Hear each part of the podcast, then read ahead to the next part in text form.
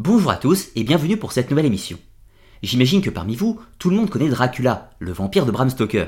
Et de la même façon, je suppose que vous connaissez également son inspiration historique, à savoir Vlad l'Empaleur, un souverain de Valachie pendant le XVe siècle. Mais aujourd'hui, je vous propose d'aller plus loin, de marcher sur les traces de Vlad Tepes, de découvrir sa véritable histoire, mais également de comprendre comment la réalité a inspiré la fiction. Dracula le vampire est né sous la plume de Bram Stoker en 1897.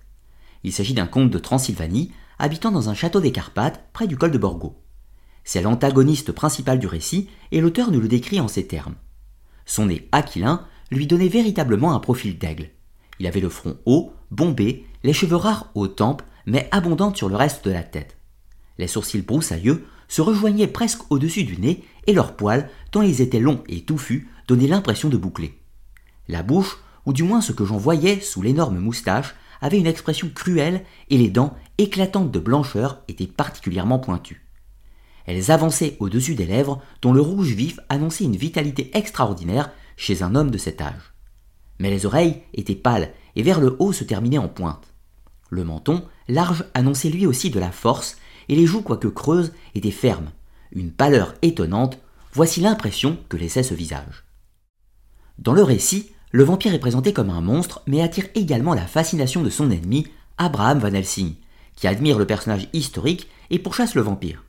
Et justement, quelles furent les inspirations de Bram Stoker pour donner vie au comte Dracula? Tout d'abord, le thème du vampire aristocrate était déjà apparu dans plusieurs œuvres majeures du XIXe siècle, notamment Le vampire de John William Polidori ou encore Carmilla de Sheridan Le Fanu et quelques autres. Bram Stoker va s'appuyer sur le légendaire transylvanien région considérée comme la plus superstitieuse d'Europe à cette époque, et où les croyances au vampirisme sont encore fortes aujourd'hui. Plusieurs auteurs avaient également ouvert cette porte, notamment Jules Verne avec le Château des Carpates, et surtout Émilie Gérard avec Superstition en Transylvanie. D'après la thèse de Matei Kazaku, Bram Stoker aurait pris son inspiration dans ces différents éléments, mais surtout dans deux autres textes. Le premier, de Marie Nizet, sorti en 1879, qui s'appelle Capitaine Vampire et présente des analogies troublantes avec le Dracula de Stoker. Nous y retrouvons un aristocrate vampire en Roumanie qui s'attaque à deux couples de la même façon que dans Dracula. Le second, de Henri Nizet en 1891, frère de la précédente, qui propose le roman Suggestion où un homme utilise ses capacités psychiques pour soumettre et séduire les femmes de la même façon que le conte vampire. Si nous pouvons retracer les influences littéraires et mythologiques du vampire dans les œuvres citées, il nous reste à rechercher les sources historiques qui ont servi à la création du conte Dracula. Et nous allons les trouver directement dans le roman, où Dracula est présenté comme un noble éclair ayant l'héritage du sang d'Attila, dont voici un extrait du texte. Puis quand les Hongrois se portèrent vers l'est, les Magyars, comprenez les Hongrois, victorieux firent alliance avec les éclairs, et c'est à nous, désormais que fut confiée pendant des siècles, la garde de la frontière turque.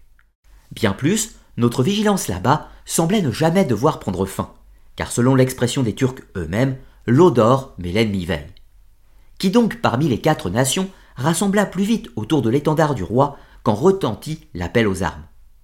Et quand donc fut lavée la grande honte de mon pays, la honte de Kazova, lorsque les drapeaux des Valaques et des Magyars se sont abaissés sous le croissant?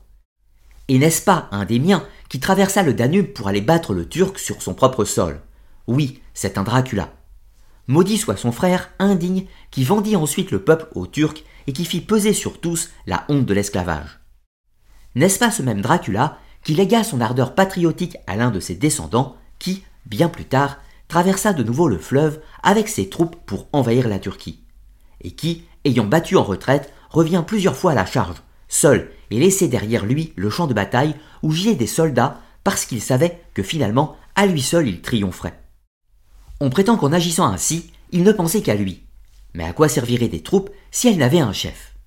Où aboutirait la guerre s'il n'y avait, pour la conduire, un cerveau et un cœur? De nouveau, après la bataille de Mohac, nous parvînmes à rejeter le joug hongrois.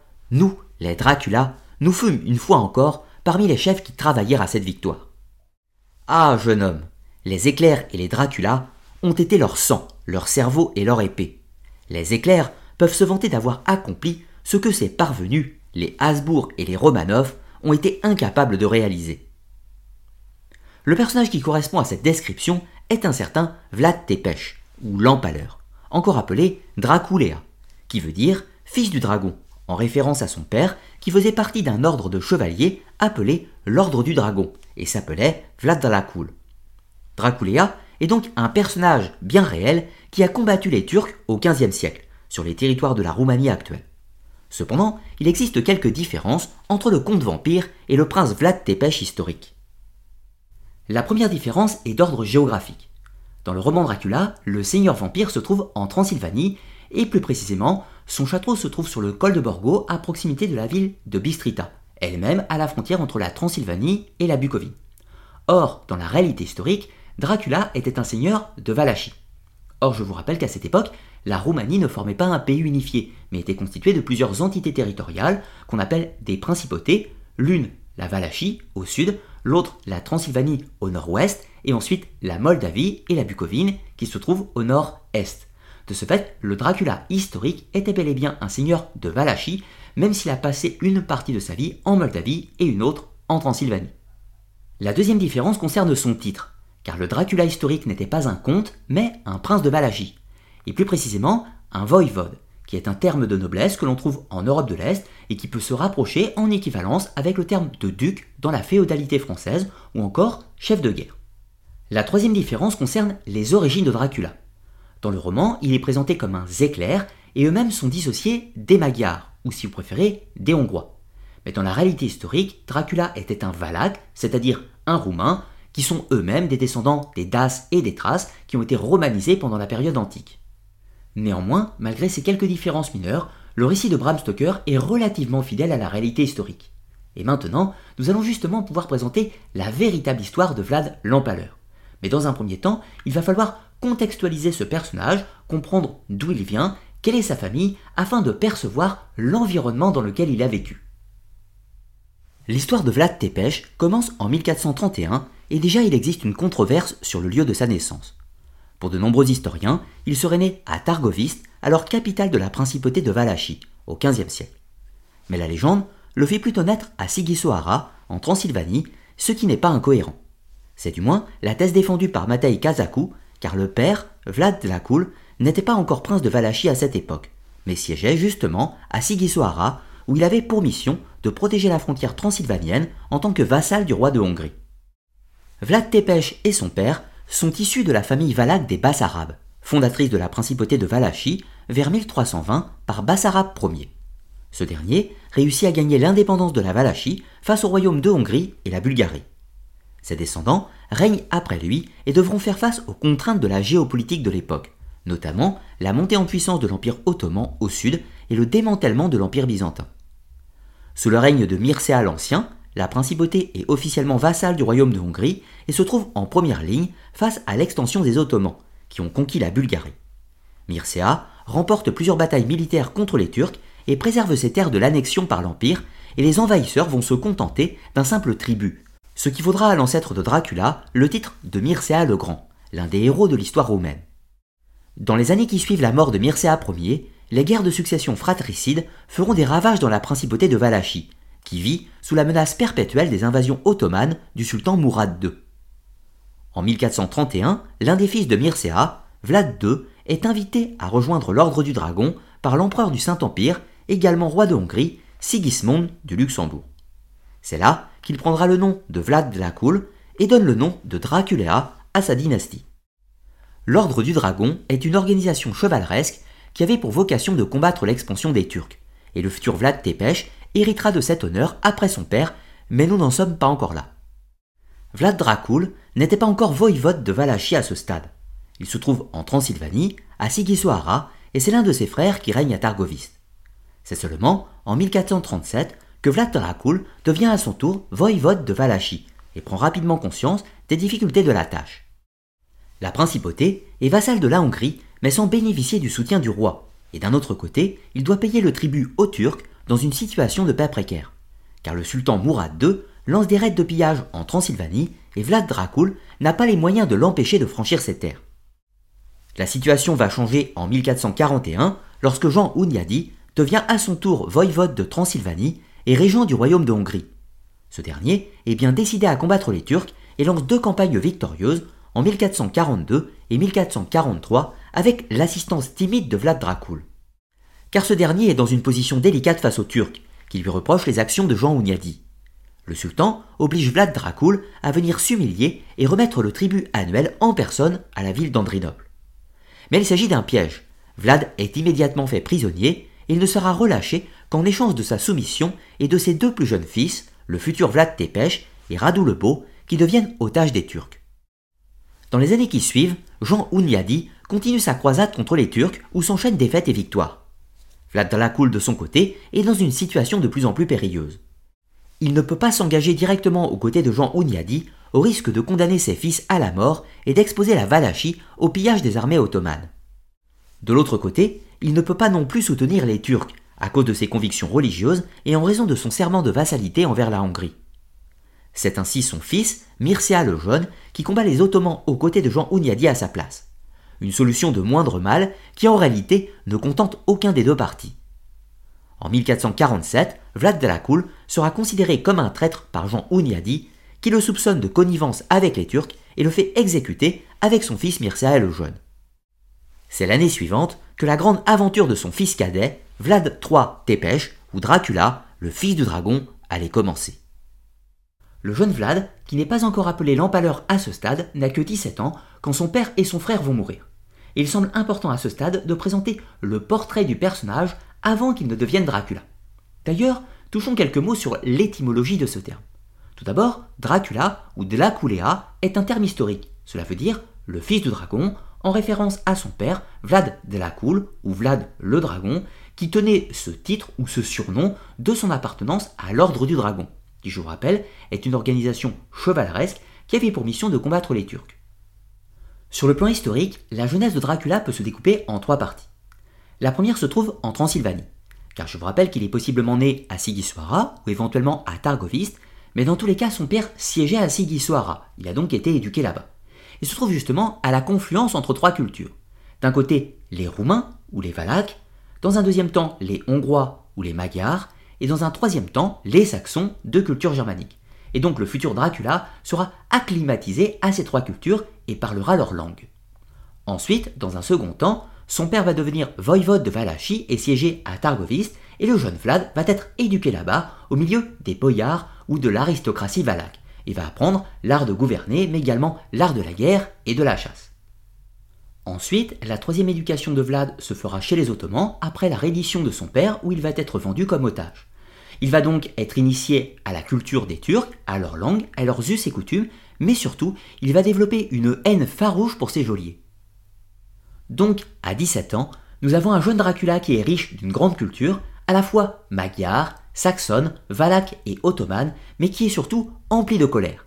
Il voue une haine à Jean Ounyadi, qu'il accuse du meurtre de son père et de son frère, mais surtout encore plus aux Ottomans, à qui il ne pardonnera jamais sa captivité.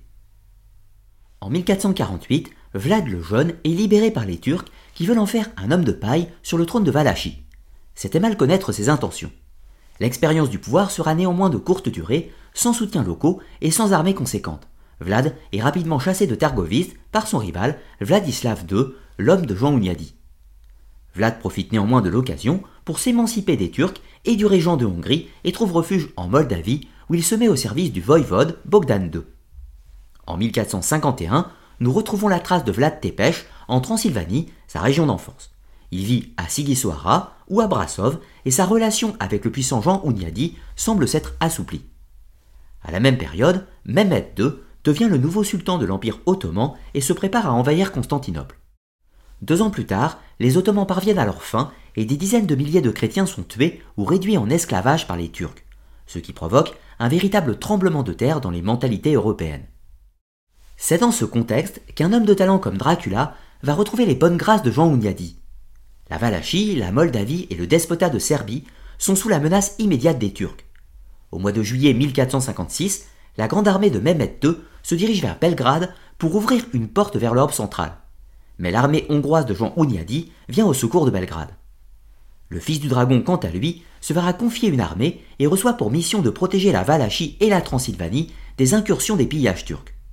Jean Ounyadi remporte la victoire à Belgrade et repousse les Ottomans jusqu'en Bulgarie. Mais le mois suivant, il meurt de la peste. Vlad Tepes profite de sa nouvelle position pour prendre contrôle de la Valachie et tue son rival Vladislav II au cours des combats. C'est ainsi, au mois d'août 1456, que le règne de Dracula allait commencer. Avant de poursuivre les aventures de Vlad Tepes, il me semble important de vous présenter la situation géopolitique de la principauté de Valachie à cette époque. Tout d'abord, c'est un territoire où les populations sont plutôt clairsemées et peu densément peuplées. On compte environ 250 000 à 500 000 personnes sur le territoire, ce qui est très faible par rapport à la France de la même époque. On compte environ 17 villes et 2100 villages. Néanmoins, au-delà de cette apparente pauvreté, la Valachie est dans une position stratégique intéressante. Tout d'abord, c'est un lieu où transitent les richesses entre l'Asie et l'Europe. Ensuite, c'est une zone tampon entre le puissant royaume de Hongrie qui se trouve au nord-ouest et l'Empire ottoman qui se trouve au sud. Donc c'est une position délicate qui peut apporter de la richesse par le commerce, mais qui est convoitée par les puissants voisins.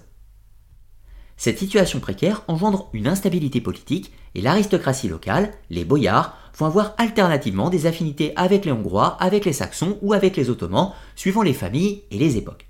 Et le souverain, le voïvode de Valachie, va lui-même subir cette instabilité avec des coups d'État, des assassinats et des changements de pouvoir extrêmement rapides. Vlad Tepes prête serment d'allégeance au royaume de Hongrie, mais de la même façon que ses prédécesseurs, il se voit obligé de payer le tribut aux Ottomans. Cependant, il refuse à ces derniers le droit de traverser son pays pour faire des razzias en Transylvanie.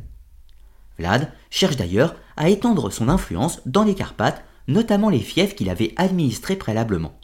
La noblesse saxonne de Transylvanie s'oppose à lui et soutient plusieurs de ses cousins pour le renverser. Pour comprendre les troubles de la Transylvanie, il faut les mettre en écho avec la querelle de succession au trône de Hongrie qui suit la mort de Jean Hunyadi. Vlad Tepes soutient les fils de ce dernier et notamment Mathias Corvin qui deviendra finalement le roi de Hongrie en 1458. Le fils du dragon y voit une opportunité pour combattre les Turcs pensant que Mathias poursuivrait la voie de son père, qui était la guerre totale contre l'expansion ottomane. D'ailleurs, la même année, une armée turque de 18 000 hommes, dirigée par Mahmoud Pacha, se dirige vers la Serbie et elle sera défaite par l'intervention de Vlad Tepes. Voilà comment un chroniqueur vénitien nous rapporte les événements. Alors Dieu permit que Dracula s'y trouva avec 5000 Hongrois et Valaques, ayant appris ce qui s'était passé, il poursuivit les ennemis et les affronta au petit jour, de sorte que sur les 18 000 Turcs, moins de 8 000 pour s'échapper, le reste étant noyé ou taillé en pièces. Mahmoud s'enfuit avec son armée et alla à Sofia. Le fils du dragon est persuadé qu'après cette brillante victoire, Mathias va poursuivre la croisade contre les Turcs. Mais il n'en est rien. Mathias a d'autres préoccupations et abandonne Vlad à son sort. Le nouveau roi de Hongrie ira même jusqu'à soutenir un rival de Vlad pour le détrôner en Valachie. En 1459, Vlad Tepes est complètement isolé. Il est dans la ligne de mire du sultan et le royaume de Hongrie ne viendra pas à son secours. Et même son trône est menacé par ses rivaux, soutenus par les boyards ou la noblesse locale. Aux problèmes radicaux, Vlad Tepes emploie des méthodes tout aussi drastiques. Il organise un grand banquet où il invite toute la noblesse de Valachie et fait assassiner tous ses opposants. 500 personnes d'après certaines sources. L'année suivante, Dan, son rival, qui était soutenu par le roi de Hongrie, descend des montagnes transylvaniennes avec une armée, mais c'est Vlad qui l'emporte. Dan est décapité et de nombreux soldats seront empalés. Mathias Corvin envoie alors des ambassadeurs pour restaurer la paix avec Vlad. Mais au moment où le fils du dragon recevait les émissaires, son armée se livrait à une expédition punitive contre les traîtres valaques réfugiés en Transylvanie. L'année suivante, en 1460, la paix est finalement signée et les relations entre la Hongrie, la Transylvanie et la Valachie s'assouplissent ce qui devrait permettre, en théorie, de faire front commun contre la menace turque. Un projet de mariage est même envisagé entre Vlad Tepes et une cousine de Mathias Corvin. À la même époque, le pape Pie II appelle à la croisade contre les Turcs et Vlad, en tant que membre de l'Ordre du Dragon, y répond favorablement. À ce stade de notre histoire, Vlad Tepes n'est pas encore présenté comme un monstre sur le plan historique. Cela viendra quelques années plus tard lorsqu'une propagande se mettra en place contre lui, ce que nous verrons. Donc certes, la pratique de l'empalement peut faire frémir, néanmoins ce n'était pas la seule méthode de torture de cette époque, c'était simplement la préférée de Dracula, d'où son surnom de Tépèche, qui veut dire l'empaleur. Précisons également que dans les lois de l'Europe de cette époque, notamment chez les Saxons en Hongrie, mais également chez les Ottomans, il y avait des sévices tout aussi violentes, et Dracula n'était ni pire ni mieux que tous les autres. Néanmoins, il y a quand même une différence. Vlad Tepes empalait aussi bien les gens du commun que ses opposants politiques, et notamment les aristocrates, les boyards. Et c'est peut-être là qu'il faudra chercher une raison à la propagande politique qui se mettra en place contre lui. Pour le moment, faisons une petite digression autour du personnage de Mathias Corvin, le souverain du royaume de Hongrie. C'est vrai que rapidement, on pourrait conclure que ce roi était un faible, qui n'osait pas s'engager dans la croisade et surtout qui ne soutenait pas ses vassaux. En réalité, la situation est un peu plus complexe. Mathias Corvin avait également des conflits avec l'empereur du Saint-Empire, Frédéric III, mais également avec le royaume de Pologne. C'est ainsi que le pape Pie II, pour l'inciter à la croisade, il va lui faire parvenir une forte somme d'argent afin de payer des hommes et des mercenaires. Mais Mathias Corvin ne va pas utiliser cet argent pour la croisade, il va la détourner afin de racheter sa couronne royale de Hongrie qui était détenue par Frédéric III du Saint-Empire, et va donc totalement abandonner Vlad Tepes à son sort face aux Ottomans. Faisons également une deuxième digression afin de comprendre l'environnement religieux de la principauté de Valachie. Tout d'abord, les Valaques étaient majoritairement des chrétiens orthodoxes, ou si vous préférez, de tradition grecque. Or, les Hongrois ainsi que le Saint-Empire étaient aux traditions catholiques, donc il y avait certaines difficultés religieuses entre la Hongrie et la principauté de Valachie. Alors ce qui nous amène à un autre problème, celui de la Transylvanie. Car si la Transylvanie est en partie peuplée de Valaques, elle est sous domination du royaume de Hongrie. Et c'est ainsi que nous avons aussi bien des orthodoxes que des catholiques sur le territoire de la Transylvanie, et ce qui va amener à des conflits. Maintenant, nous avons un troisième élément, l'islam. L'Empire ottoman qui étend son influence étant également sa religion.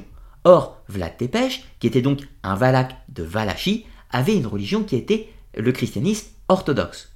Et contrairement à ses prédécesseurs, il va interdire le prosélytisme musulman, il va interdire la construction de mosquées et va interdire tout simplement la pratique de l'islam dans la principauté de Valachie, ce qui évidemment va créer un conflit avec les Ottomans.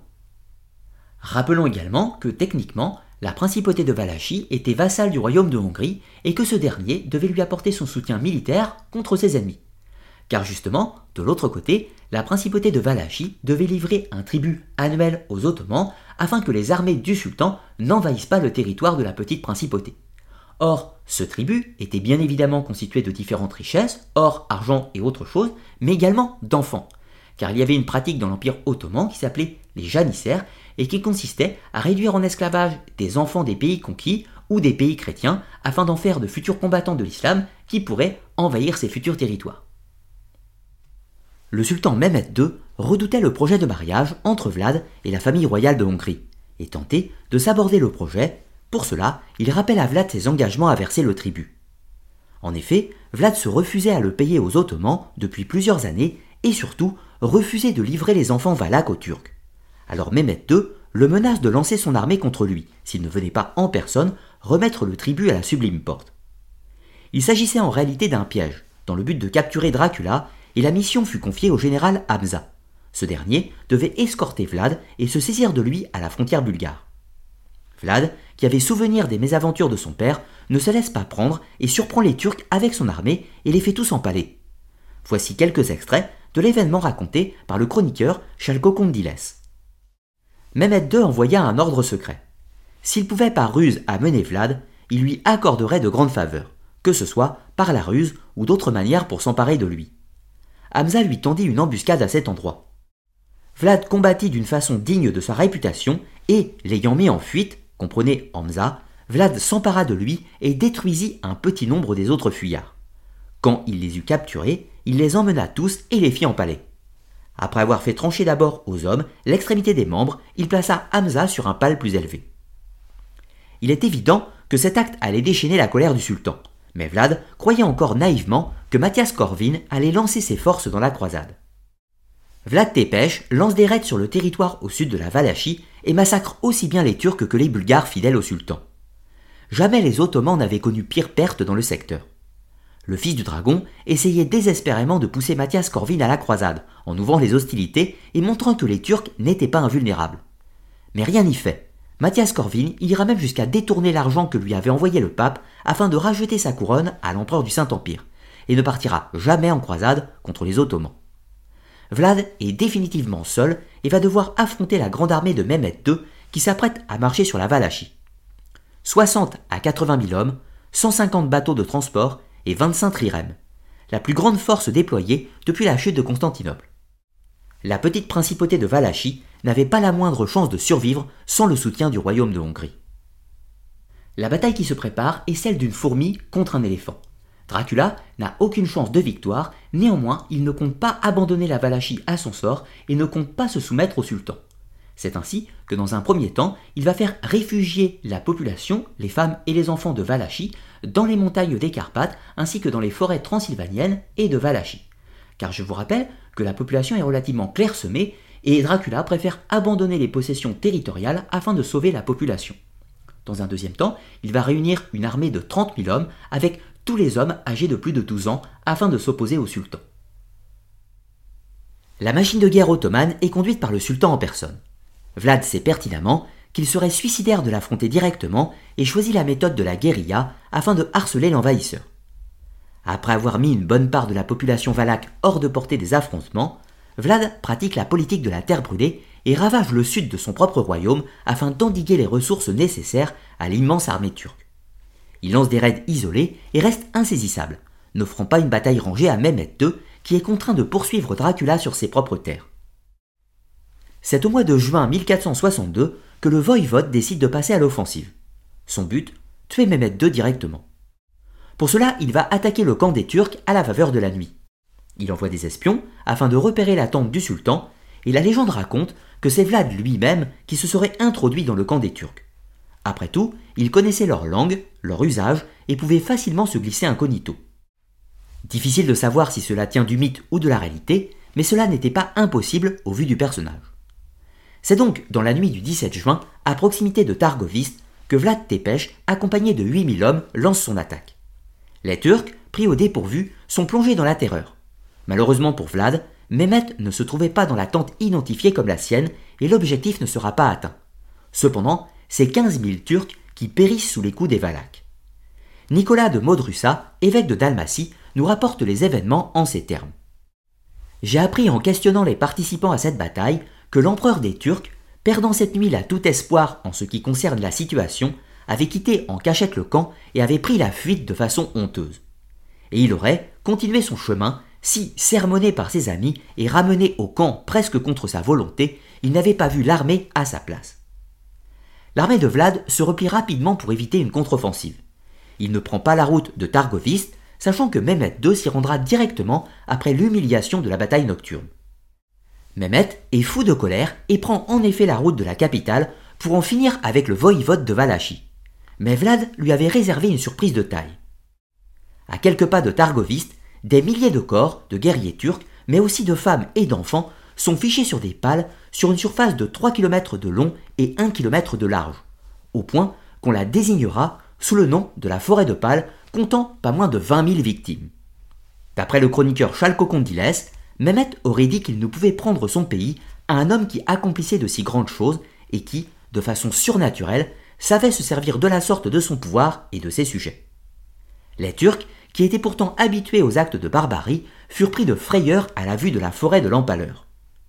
À la suite de cet événement, Mehmet quitte la Valachie et laisse la suite des opérations à ses généraux. Vlad avait gagné la bataille psychologique, mais avait néanmoins perdu beaucoup d'hommes.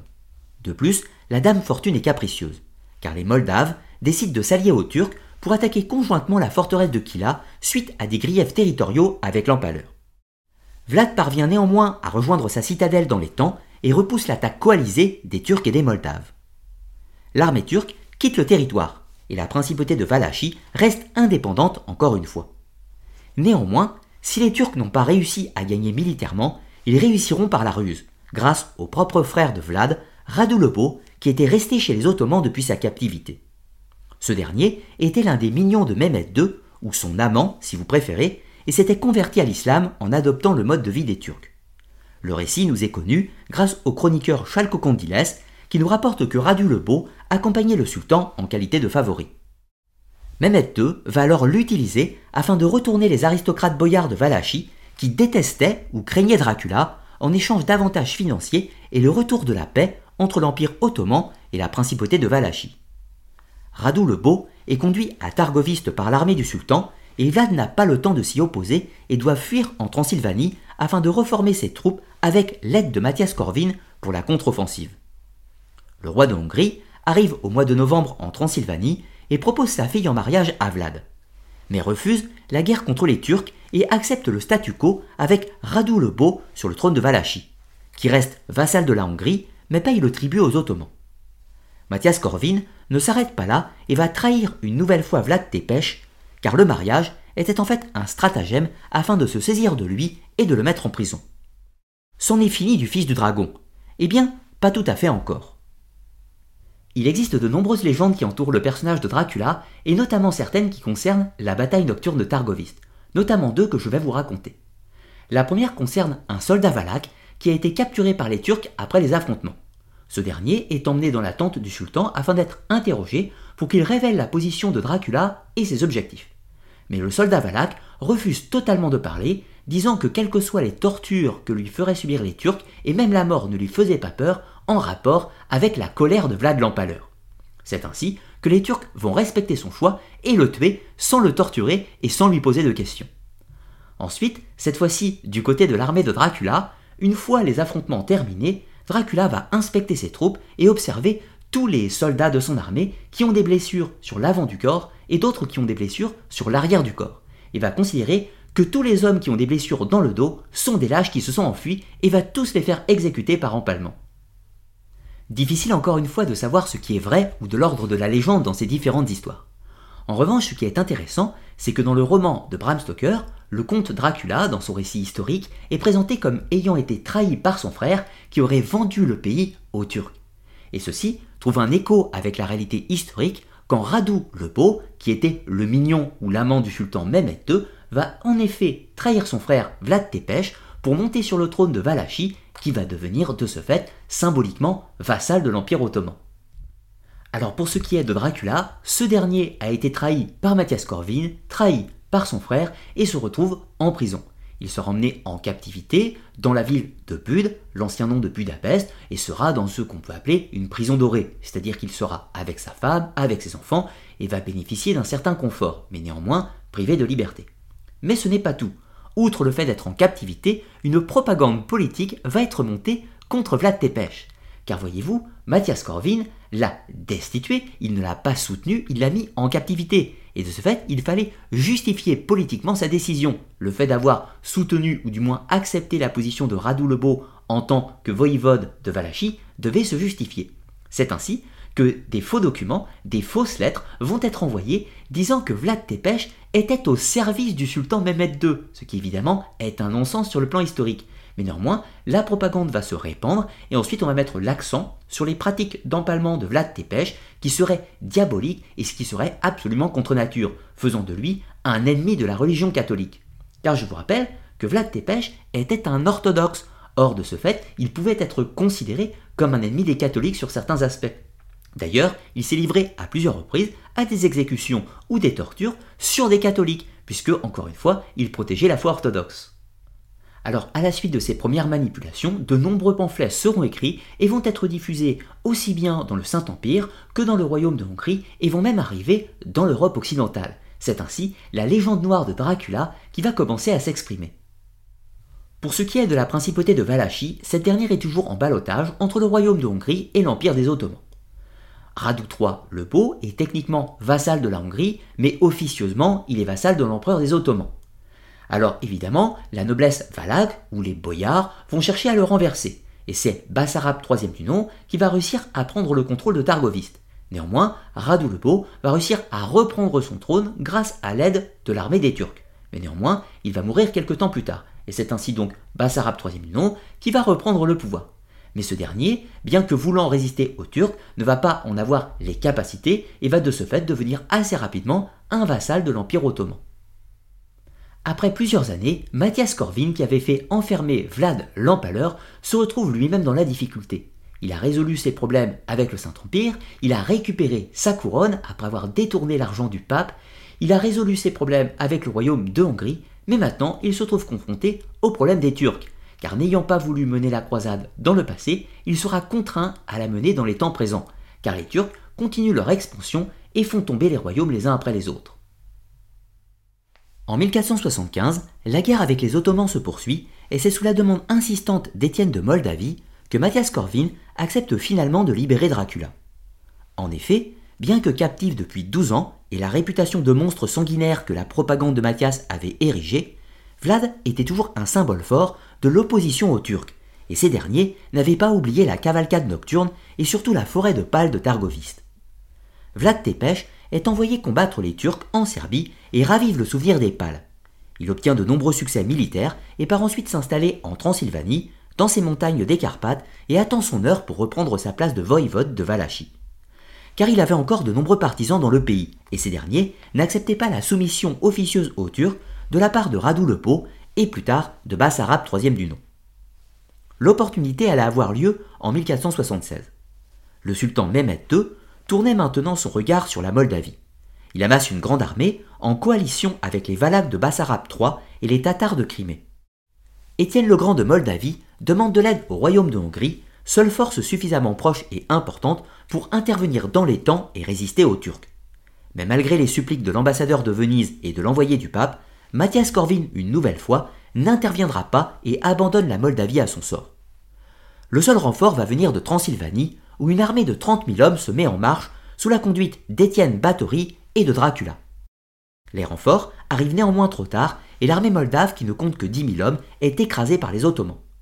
Ces derniers ravagent le pays, mais doivent repartir suite à une épidémie de peste. Sur la route du retour, le 15 août, l'armée turque est attaquée par Dracula et Báthory à proximité du Danube. C'est une brillante victoire pour Dracula et l'armée turque est mise en déroute ainsi que les forces valaques de Bassarab III. Quelques jours plus tard, Vlad Tepes et Étienne Báthory marchent sur Targoviste pour la libérer du joug turc et de Bassarab. La ville est finalement prise le 8 novembre et Bucarest le 4 décembre. Dracula redevient voïvode de Valachie pour la troisième fois et compte bien poursuivre le combat contre les Ottomans après avoir restauré sa puissance. L'histoire ne lui en laissera pas le temps, quelques jours plus tard, aux environs de Noël, Dracula allait trouver la mort. Et ce n'est que plusieurs siècles plus tard qu'il ressuscitera en tant que vampire sous la plume de Bram Stoker. La mort de Vlad Tepes, tout comme le reste de sa vie, est auréolée de mystère. Nous ne savons pas exactement quand il est mort, ni même où il est mort. Nous savons juste que cela se situe sensiblement dans le secteur de Targoviste et à la période de Noël. Comment cela a-t-il eu lieu? Eh bien, il existe diverses légendes sur la question. La première nous raconte que les Turcs, voyant qu'il était remonté sur le pouvoir, ont cherché à rapidement l'éliminer et ont donc envoyé une armée afin de conquérir la Valachie. C'est ainsi que Vlad Tepes serait mort en affrontant les Turcs lors d'une bataille. Mais il existe une autre version à cette histoire, qui raconte que Vlad Tepes aurait une nouvelle fois réussi à mettre les Turcs en déroute, et notamment en en empalant un grand nombre, et qu'il aurait été tué à la suite des affrontements par un de ses propres hommes qui aurait été payé par les Turcs. Maintenant, reste la question suivante. Où se trouve la dépouille de Vlad Tepes et est-il devenu un vampire? Eh bien, nous ne savons pas exactement où il a été enterré. Il existe plusieurs théories sur cette question, notamment une qui le situerait au monastère de Snagov, où une tombe a été découverte sans nom, mais qui était probablement celle d'un prince valak. Ce qui pourrait accréditer cette histoire, c'est le fait qu'il manquait l'avant du visage. Or, il existait une coutume chez les Ottomans qui consistait à prendre le masque mortuaire, c'est-à-dire l'avant du visage d'un individu, afin de le ramener chez eux, afin de l'exhiber. Or, il se trouve que d'après les chroniques de l'époque, le visage de Vlad Tepes a bel et bien été emmené euh, à Constantinople et serait passé dans les grandes villes de l'Empire ottoman comme symbole de la victoire. De ce fait, le fait de retrouver une tombe sans l'avant du visage pourrait accréditer la thèse qu'il s'agissait de Vlad l'Empaleur. Alors il existe ensuite de nombreux lieux de culte en Roumanie, notamment le monastère de Comana, qui prétendent également détenir la tombe de Dracula, sans qu'aucune certitude à ce jour ne puisse l'établir. Et la question qui nous intéresse maintenant, est-ce que Vlad Tepes, Dracula ou le fils du dragon, a-t-il été considéré comme un vampire quelque temps après sa mort dans la principauté de Valachie? Y a-t-il des chroniques, des récits qui font mention du retour des morts, de consommation de sang ou de tout un tas d'autres activités à caractère vampirique? Dans le roman de Bram Stoker, Dracula est un être maléfique qui se nourrit du sang de ses victimes grâce à ses pouvoirs de suggestion, sa puissance, ses métamorphoses, son contrôle des éléments et des animaux et sa grande intelligence. Stoker nous le présente en ces termes. J'ai demandé à mon ami Arminius de l'université de Budapest de me communiquer l'histoire de sa vie, et il m'a mis au courant de tout ce qu'il connaissait. Ce doit être ce même voïvode Dracula qui fonda sa renommée en traversant le grand fleuve et en allant battre le Turc à la frontière même de la Turquie. Si l'on est ainsi, il ne s'agit pas d'un homme ordinaire, car à l'époque, et pendant des siècles qui suivirent, on parla de lui comme du fils le plus habile et le plus audacieux, mais aussi le plus courageux du pays par-delà la forêt, comprenez la Transylvanie. Cette intelligence supérieure et cette volonté inébranlable, il les garda jusque dans la tombe, et il s'en sert maintenant contre nous. Les Dracula, dit Arminius, appartenaient à une illustre et noble race, encore que certains d'entre eux, et au cours des générations successives, si l'on faut croire les contemporains, aient eu des rapports avec le malin. Ils se mirent à son école et apprirent ses secrets à Skolomance, dans les montagnes qui dominent le lac Hermannstadt, où le diable revendique un disciple sur dix comme sa propriété. Les documents emploient les termes de Strégoi, sorcière, Ordode, Ectopole, Satan, enfer. Et l'un des manuscrits parle de notre Dracula comme d'un vampire, vocable que tous ici nous ne comprenons que trop bien. C'est la légende noire de la vie de Vlad Tepes que Bram Stoker a utilisée pour créer son Dracula. Les empalements, la brutalité de ses exactions ont nourri l'imaginaire de notre auteur irlandais qui est également passionné d'occultisme. De ou la référence à l'école de sorcellerie Scholomance qui fait référence au fameux livre des clavicules de Salomon.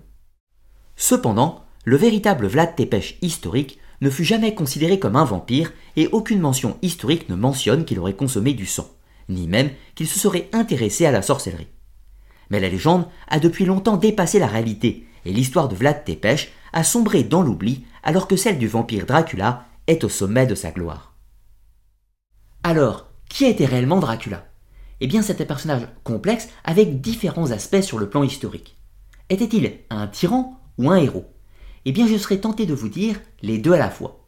Tout d'abord, c'est un héros pour la principauté de Valachie et plus largement pour l'identité roumaine. C'est un héros national, symbole de l'émancipation face au royaume de Hongrie, mais également qui a su résister seul face aux armées de l'Empire ottoman. Mais Vlad Tepes fut également un tyran. Il a fait empaler plusieurs milliers de personnes, alors peut-être pas dans des proportions aussi extravagantes que la propagande contre lui adressée, mais néanmoins plusieurs milliers, notamment des femmes, des hommes et des enfants. Il a fait éliminer ses opposants politiques, les aristocrates boyards, ce qui était une nouveauté pour cette époque. Il ne s'en prenait pas qu'aux gens du peuple. Donc cela a pu attiser une certaine colère des autres nobles face à lui, bien entendu. Donc Dracula avait une justice particulièrement sévère. Encore une fois, pas forcément pire que ses contemporains, mais suffisamment pour être notable, et la propagande ayant fait son travail, ce qui fait qu'elle est restée dans les mémoires. Je vais vous citer trois exemples qui illustrent cette justice particulière mise en œuvre par Vlad Tepes. La première concerne un de ses citoyens qui s'est plaint d'un vol et qui a été voir son seigneur. Dracula, en compensation pour le vol, lui remet une caisse d'argent d'une valeur équivalente, mais glisse une pièce supplémentaire pour vérifier l'honnêteté de la personne. Ainsi, l'homme prend possession du coffre, compte les pièces et remarque qu'il y en a une supplémentaire. Il interpelle son souverain en lui disant Monseigneur, vous avez glissé une pièce en trop, donc je vous la rends. Et Dracula reprend la parole, le remerciant pour son honnêteté, lui disant que si jamais il avait menti et avait fait omission pour cette pièce en trop, il l'aurait fait empaler. Donc on voit que Dracula récompense la vérité et punit extrêmement sévèrement le mensonge, en général par la mort, que ce soit femme, homme ou enfant. La deuxième anecdote concerne des ambassadeurs turcs qui se rendent à la cour de Dracula à Targoviste. Or, ces ambassadeurs portent un turban sur la tête et ne se découvrent pas en entrant dans le palais de Dracula. C'est ainsi que le souverain de Valachie leur demande pourquoi ils gardent leur turban sur la tête, sachant que la coutume en Valachie était de retirer son couvre-chef, surtout devant le voïvode. Les ambassadeurs répondent qu'il est de coutume dans l'Empire ottoman de rester couvert, quelle que soit la situation. Alors Dracula reprend la parole et les autorise à garder leur turban sur la tête, et pour cela, il ordonne à ses soldats de leur clouer sur le crâne. Comme ça, ils pourront le garder pour l'éternité, même par-delà la mort. Ce que Dracula exprime avec cette justice expéditive, c'est que lorsque les ambassadeurs turcs arrivent, ils doivent se conformer aux règles de bienséance du pays, aux us et coutumes, et ne sont pas en terre conquise. Il exprime par cet acte son indépendance face au sultan des Ottomans. Pour la troisième anecdote, je vais vous raconter l'histoire d'un prêtre catholique qui appartenait à un ordre mendiant et qui était venu en Valachie faire l'apologie de la mendicité, de la pauvreté et des plus grandes privations, et qui vient à la cour de Dracula. Le prince de Valachie l'accueille, l'héberge dans son palais, lui offre tous les mets les plus raffinés pendant plusieurs semaines. Et c'est ainsi qu'au bout d'un mois, Dracula vient avoir une conversation avec le prêtre catholique. Ce dernier remercie Dracula pour son accueil, et de l'autre côté, le prince de Valachie lui pose plusieurs questions d'ordre théologique, afin de lui demander quelles sont les vertus qu'il défend. Et le moine répond, comme d'habitude, la mendicité, la pauvreté et les plus grandes privations. Alors Dracula lui demande pourquoi pendant un mois durant il avait profité de tous les plaisirs de la cour de Targovis sans aucune privation. Le moine, bien ennuyé, ne sait pas quoi répondre. De toute façon, Vlatépèche ne lui en laisse pas le temps et le fait immédiatement empaler. Pourquoi? Eh bien, Dracula dans cette situation déteste l'hypocrisie.